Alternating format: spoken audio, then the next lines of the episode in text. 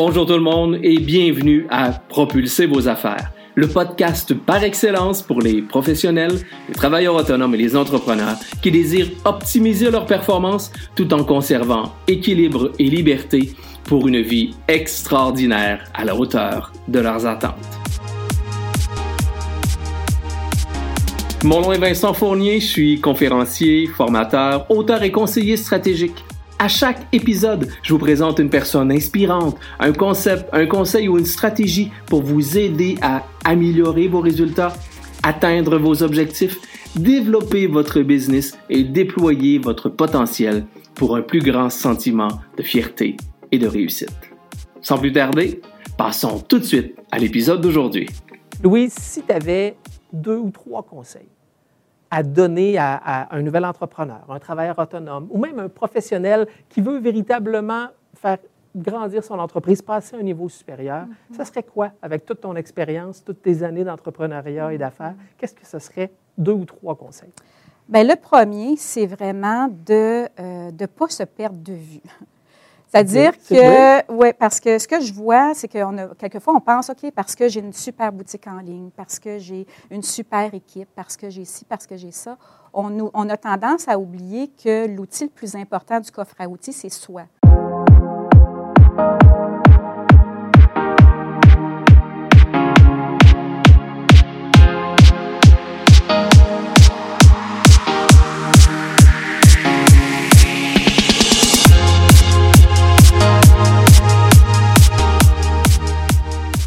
Bonjour tout le monde, mon nom est Vincent Fournier. Bienvenue dans votre émission Propulser vos affaires.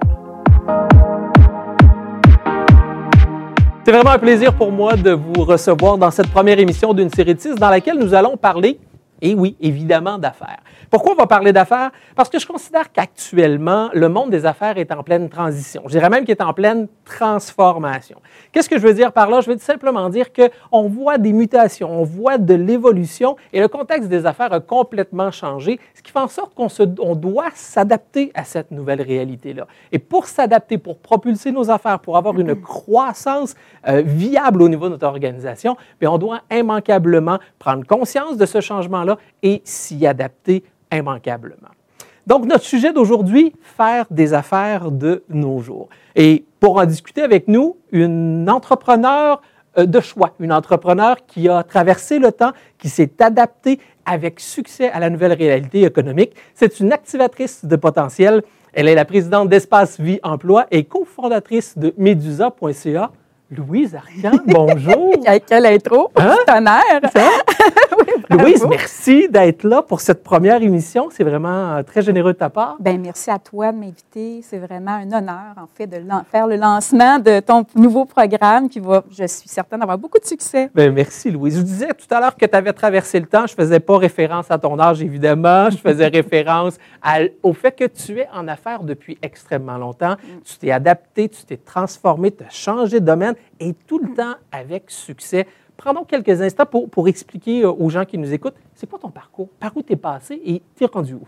Oh là là, tout ça en, tout ça en, combien, combien j'ai de temps? Trois jours? euh, euh, ben, en fait, euh, bon, comment j'ai commencé? En fait, j'ai eu un premier éveil, moi, au niveau de, euh, de l'entrepreneuriat. Ben, bon, j'ai vendu de la limonade quand j'étais petite, comme beaucoup de personnes, mais à 16 ans, je faisais du gardiennage chez une femme qui faisait, elle, des vêtements de cuir pour toutes les rockstars du Québec, oh. les gros bands, là. Puis c'était vraiment des vêtements de tournée et tout. Puis là, à l'époque, c'est le début des années 80, c'est des couleurs flash, des, des jaunes bananes, des roses fluo, des, des turquoises et tout. Puis euh, elle, faisait les vêtements, puis moi, je faisais le gardiennage, puis elle avait plein de retailles de son cuir. Puis là, moi, je voyais ça, je me disais, mais ça, ça se qu'est-ce pas, qu'est-ce qu'on fait avec ça, tout ça. Puis moi, je faisais de la couture. J'ai commencé à faire de la couture avant de pouvoir lire, là, autour de 7 ans.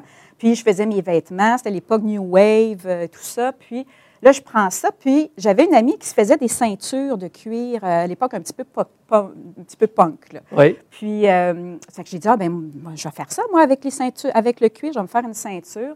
Je me fais une ceinture, j'arrive à l'école, tout le monde pensait que j'avais acheté ça à New York ou partout. J'avais 16 ans, j'avais pas les moyens de tout ça. Là. Donc, j'ai dit, non, c'est moi qui l'ai fait, c'est moi qui l'ai fait. Là, j'ai commencé à prendre des commandes. Les gens me commandaient des ceintures à 16 ans. Donc, j'arrivais avec mon galon à mesurer, avec mon pad de facture. Euh, je, prenais les commandes, puis euh, je me suis mis vraiment à avoir une, ma première entreprise à 16 ans. Je faisais ça, euh, bon, dans, mes heures d'école et tout ça. J'ai eu une petite équipe parce que là, les, mes, mes amis de filles voulaient leur ceinture pour la fin de semaine, mais moi, je fournissais plus. Alors, j'avais deux filles qui travaillaient pour moi, qui plaçaient les studs à la cafétéria. J'échangeais ça contre un Oh, je vais te payer le dîner, veux-tu m'aider? Tout ça. Puis là, ça a été mon premier réveil. C'est que là, j'ai vu qu'avec peu, on peut faire quelque chose. Donc, tu as touché l'entrepreneuriat très, très jeune. Et encore aujourd'hui, tu es, es, vraiment entrepreneur. Comment la suite des choses a fait Comment ça a motivé l'entrepreneuriat et, le goût des affaires chez toi? Oui, ben en fait, le goût des affaires, c'est drôle parce que je me suis jamais posé cette question-là. C'est-à-dire que moi, dans tout mon parcours, du moment où j'ai terminé mes études en design, euh, en design de présentation visuelle, j'ai travaillé quatre ans pour un employeur. Donc, euh, en tout et partout. Puis là, bon, tu l'as dit, hein, j'ai passé au travers du temps, donc on sait que j'ai pas 20 ans. Puis, euh, j'ai, c'est ça. Donc là, j'ai, je me suis associée, aussitôt que j'ai terminé mon, mes cours en design, je me suis associée à un bureau de design. Euh, après ça, bon, j'ai développé une boutique de mobilier pour enfants parallèlement à ça. Euh, après ça, j'ai été en quête de sens. Je suis retournée à l'université, mais c'était certain que même mes enseignants disaient Toi, c'est sûr que tu vas partir à ton compte, tu vas nous embaucher un jour. Là, c'était en développement de carrière. C'est ça. Donc, tu as, quitté vraiment le domaine plus du design pour faire une réorientation au niveau du développement de carrière. Oui, ça, c'était tout un parcours, une quête de sens que j'ai eu j'appelais ça la crise du mi-temps de la vie. Là. Puis euh, finalement, c'est ça. Là. Donc, euh, j'ai continué. Puis là, il y a eu, il y a eu Medusa, qui est ma, quatrième entreprise au bout du compte. Donc là, présentement, j'aime bien dire que j'ai deux volets à ma vie professionnelle. J'ai mon volet où est-ce que j'étais strictement en design. J'ai eu ma réorientation. Puis là, j'ai euh, mon bureau de coaching et de développement professionnel, d'orientation, transition et aussi mon entreprise Medusa, où est-ce que je fais des hausses de chaises de plage.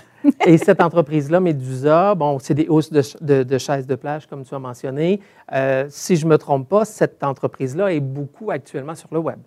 Elle est euh, presque strictement sur le web, mais encore là, c'est toujours en développement. C'est-à-dire que là, même, je suis en train d'ouvrir sur le corporatif. Donc, à ce moment-là, c'est pas sur le web, mais sinon, oui, c'est vraiment strictement sur le web euh, pour euh, le particulier.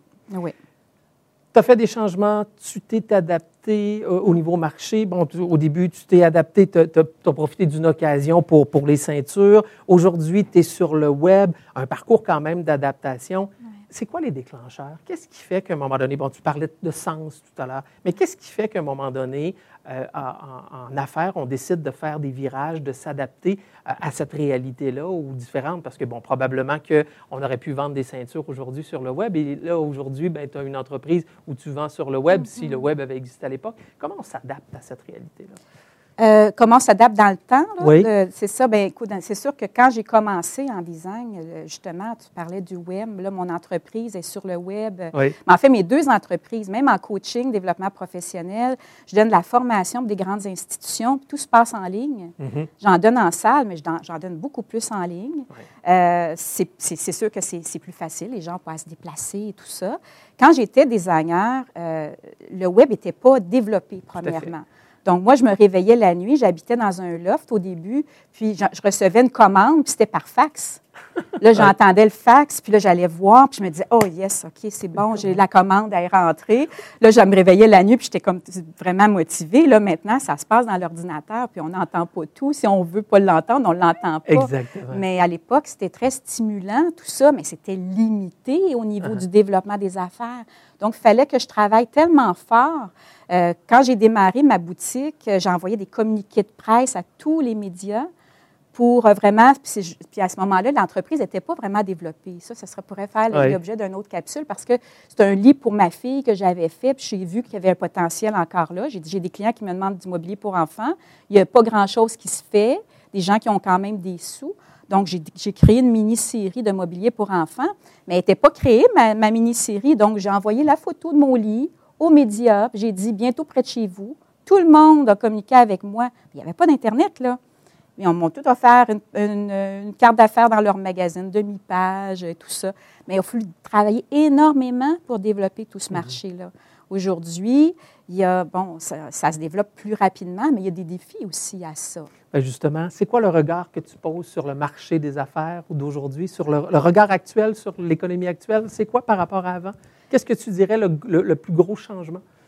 Bien, le plus gros changement, ben, en fait, quand j'ai commencé, il y avait la naïveté de ne pas trop savoir ce qui se faisait ailleurs. Mm-hmm.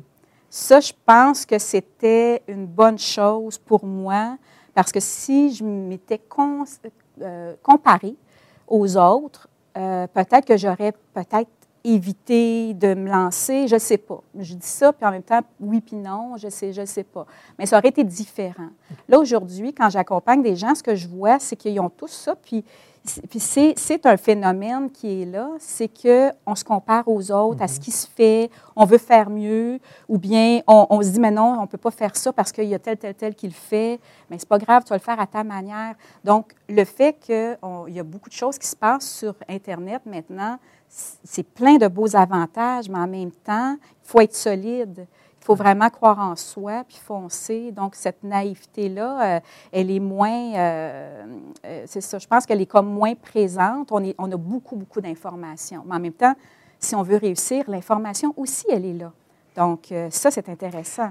C'est vrai qu'aujourd'hui, je pense qu'une des grandes euh, différences du monde des affaires d'aujourd'hui versus avant, c'est qu'on a un accès à une multitude d'informations. Ce que je dis souvent, c'est que les gens arrivent, le consommateur arrive souvent dans les, auprès des entrepreneurs ou les travailleurs autonomes, déjà avec une information et il vient plus chercher de l'information, il vient valider l'information qu'il a déjà trouvée à quelque part. Et ça vient changer énormément euh, la façon de faire et le contexte des affaires à, ce niveau-là. Mm-hmm. Louise, si tu avais deux ou trois conseils à donner à, un nouvel entrepreneur, un travailleur autonome ou même un professionnel qui veut véritablement faire grandir son entreprise, passer à un niveau supérieur, ça serait quoi avec toute ton expérience, toutes tes années d'entrepreneuriat et d'affaires? Qu'est-ce que ce serait deux ou trois conseils? Bien, le premier, c'est vraiment de ne euh, pas se perdre de vue. C'est-à-dire que, oui, parce que ce que je vois, c'est que quelquefois, on pense, OK, parce que j'ai une super boutique en ligne, parce que j'ai une super équipe, parce que j'ai ci, parce que j'ai ça, on, on, a tendance à oublier que l'outil le plus important du coffre à outils, c'est soi. Mm-hmm. Mm-hmm. Si on n'est pas, on pas capable de se recentrer sur soi, dire, est-ce que je suis toujours à la bonne place? Euh, qu'est-ce qui me manque aujourd'hui? Moi, quand j'ai commencé, là, pourquoi j'ai fait un, un virage? C'est pas nécessairement un virage que je souhaitais faire euh, d'une façon consciente, c'est que j'étais mal outillée. Je savais pas où aller chercher de l'aide à l'époque. Là, aujourd'hui, ben, j'irais chercher de l'aide.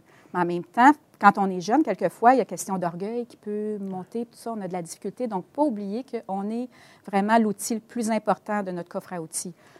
Puis, comme tu disais, si tu permets que je renchérisse un tout petit peu, tu disais tout à l'heure, on est porté vraiment à se comparer. Donc, c'est vrai que c'est facile de se perdre quand on regarde tout le monde réussir autour de nous. Et réussir, euh, ben, ça a, une, ça a une, valeur différente parce qu'avec les médias sociaux, euh, la réussite qu'on peut voir versus la réussite tangible qu'on peut avoir à l'arrière-plan, c'est pas tout le temps la même chose. Donc, ce que je dis tout le temps, c'est que c'est important de se connaître soi, connaître ses forces, puis exploiter ses forces. Donc, c'est un peu ce que tu dis, pas se perdre, avoir le focus sur soi, bien se connaître pour être en mesure de, de devenir un meilleur entrepreneur. Bien, tout à fait. Comme si on a des failles en vente, par exemple, bien, on, va, on, va, va, chercher quelque chose, des outils en vente. Si on a besoin des, des, des trucs sur leur organisation, sur le développement de marché, peu importe, mais d'essayer d'aller. D'avoir l'humilité d'être capable de demander. Souvent, on, l'entrepreneur, c'est l'homme fort, c'est l'homme orchestre, mais en vérité, l'entrepreneur ou le professionnel ou le travailleur autonome, c'est pas ça. On a nos forces, on a nos faiblesses également, nos vigilances, puis il faut être capable à ce moment-là d'aller les compenser en, allant euh, chercher effectivement ces ressources-là euh, à l'extérieur de nous. Donc, ton premier point, vraiment bien se connaître, si je pourrais le résumer comme ça, bien, se connaître, et pas perdre notre focus sur soi. Oui. Puis là, la deuxième chose, c'est que c'est vraiment de de, bien s'entourer. Mhm. D'avoir, de ne pas penser qu'on a la réponse à tout, puis qu'on peut tout faire. Euh, ça aussi par orgueil. Bien souvent, c'est une question d'orgueil. Parce que euh, en entrepreneuriat, moi, j'aime bien dire qu'on a les trois E. C'est-à-dire que le premier E, c'est l'émergence.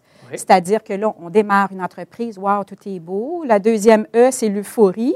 C'est que là, oh, je peux déléguer, je peux embaucher un pigiste, je peux, bon, tout ça. Puis là, le problème de beaucoup d'entreprises que je vois, c'est la gestion de la croissance. C'est que pour arriver de passer de l'artisan à l'entrepreneur, qui est le troisième E, Bien, il faut être capable de reconnaître toutes nos forces et tout ça, mais aussi d'être capable d'aller chercher les bons alliés de notre entreprise, puis pas être orgueilleux, puis dire euh, ouais, si je demande de l'aide, puisqu'on se retrouve à tout faire, on reste à l'étape d'artisan, puis on n'évolue pas. Donc, la gestion de la croissance. J'aimerais bien revenir sur tes trois parce que je trouve que c'est important pour, pour les gens qui nous écoutent. Un, l'émergence. Oui. Donc, ça veut dire on part notre entreprise, on part notre business, que ce soit travailleur autonome, un artisan ou quoi que ce soit. Deuxièmement, l'euphorie de dire hey, je fais mes premières ventes, j'ai mes premiers clients, ça va bien, on est parti sur sur une lancée. Mais par la suite, il faut passer à l'étape d'entrepreneur. Donc, parfois, c'est ce bout-là, c'est ce pont-là qui est à faire, ou des fois, on peut peut-être effectivement perdre le focus ou encore perdre la connaissance de soi aussi, ça peut arriver. C'est ça, euh, exactement. Donc, là, c'est, puis c'est la gestion de la croissance, c'est tout ça. toujours euh, dit, gérer, moi, je toujours dit, gérer une croissance, c'est souvent beaucoup plus difficile que de gérer une décroissance. Ça pourra faire le sujet d'une autre mmh, émission, mais c'est, vraiment le cas. Mmh. Souvent, gérer une croissance, à un moment donné, on se met à avoir une assiette assez pleine et on fait en sorte que souvent, ce qui arrive, c'est que c'est là où on doit passer au mode entrepreneur. Et malheureusement, la délégation n'est pas tout le temps naturelle chez, chez tout le monde. Et la capacité de s'entourer de, de, bonnes personnes, des alliances, des partenaires, des fournisseurs, ça devient un petit peu plus difficile euh, à ce mm. niveau-là. Mm. Donc, mm. Premier conseil, bien se connaître. Deuxième conseil, bien s'entourer. On, pourrait dire euh, à ce niveau-là, s'assurer qu'on a des gens autour de nous qui peuvent nous aider, qui peuvent devenir des leviers, des partenaires pour nous permettre de poursuivre la croissance de notre organisation. Et est-ce que tu aurais un troisième conseil euh, euh, à nous donner? Mm-hmm. bien, là, il y a quelque chose qui me vient comme ça, c'est de ne pas attendre que tout soit parfait avant de se lancer. Tu me parles dessus, là? Parce qu'il est trop tard. Au moment où est-ce qu'on le fait, quand tout est mhm. parfait, il est trop tard. C'est-à-dire que là, présentement, j'ai même mon entreprise Médusa, on est toujours en train de roder, puis d'évaluer, de, puis de tester le marché, puis euh, bon, d'améliorer. On continue. Le produit, en quelques mois, n'est pas ce qui était au début, mais on continue. Mais si on avait attendu, on n'aurait pas eu le feedback des gens, puis de voir, oh, il y a des possibilités, tout ça, le temps de se revirer aussi. Donc, de ne pas, de pas attendre que tout soit parfait avant de se lancer. Je, me permettrais de renchérir en disant, c'est tellement important ce que tu viens de dire là. Puis pour les gens qui nous écoutent, je pense que c'est important de comprendre. de se mettre en action, vraiment se mettre en action. La perfection, elle paralyse et ça n'existe pas, cette perfection-là. Je dis toujours, l'évolution, la croissance, le développement, la réussite, c'est dans l'action, ce n'est pas dans la théorie. Fait qu'on a beau peaufiner la théorie pendant des années, si on ne se met pas en action, ça ne donnera jamais rien. Donc, ce troisième point-là, pour moi, était super important. Donc, bien se connaître, bien s'entourer, puis essayer d'éliminer la perfection de notre... Mais de se lancer. De se lancer, de se mettre à l'action, de se, mettre en, de se mettre en action, de faire un premier pas, parce qu'avec l'action vient la suite des autres, des autres actions. Si j'avais à te demander, c'est quoi pour toi le succès et la réussite? Tu me le décrirais ou tu me le définirais de quelle façon? Ah, euh, ben, c'est intéressant parce que j'avais une réflexion par rapport à ça dernièrement, puis je, je, pensais à mon parcours, puis au début de, quand je suis partie en affaires, pour moi, la réussite et le succès, c'était, euh, bon, c'était de, faire mieux que les autres c'était orienté toujours vers les autres. Qu'est-ce que je pourrais faire mieux? Qu'est-ce que, qu'est-ce que les autres font? Je me mettais en compétition. Ah, moi, j'ai réussi là. Ou est-ce qu'eux ah, eux, ils réussissent plus que moi, je réussis? Ils ont plus de succès. Maintenant, c'est ma réussite à moi vers moi. Mm-hmm. C'est qu'à chaque jour, je me pose la question, est-ce que je donne le meilleur de ce que je veux donner? Est-ce que je m'améliore sur ce que j'étais hier? Donc, pour moi, ma réussite et mon succès, c'est je le mesure par moi, plus que par ce qui se passe autour. Parce qu'on ne connaît pas, surtout maintenant avec tout ce qui se passe, sur on ne connaît pas l'avenir. Mm. Donc, même si je continue de me mesurer euh, aux autres, on parlait de perfection, d'imperfection, on va toujours être le moins de quelqu'un puis le plus de quelqu'un. Tout à fait. toujours.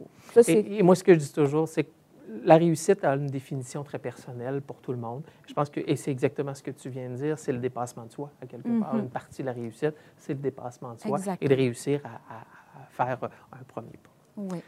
Louise, qu'est-ce qu'on peut te souhaiter pour la suite des choses euh, en affaires? Qu'est-ce qu'on peut euh, te souhaiter déjà plein de succès, Médusa, coaching? Qu'est-ce qu'on te souhaite? Bien, que ça continue. Ben, on te le souhaite grandement. Merci. Louise, vraiment, ça a été un honneur de t'avoir avec nous. Comment on peut te rejoindre si les gens veulent communiquer avec toi, que ce soit Medusa ou pour plus ton entreprise ah, de bien, coaching? Par, par LinkedIn, moi, c'est facile de me rejoindre, Louise Arcan. Je suis très active, je suis souvent là. Je pense que c'est la meilleure chose. Il y a espaceviemploi.com pour connaître mm-hmm. mes produits, mes services.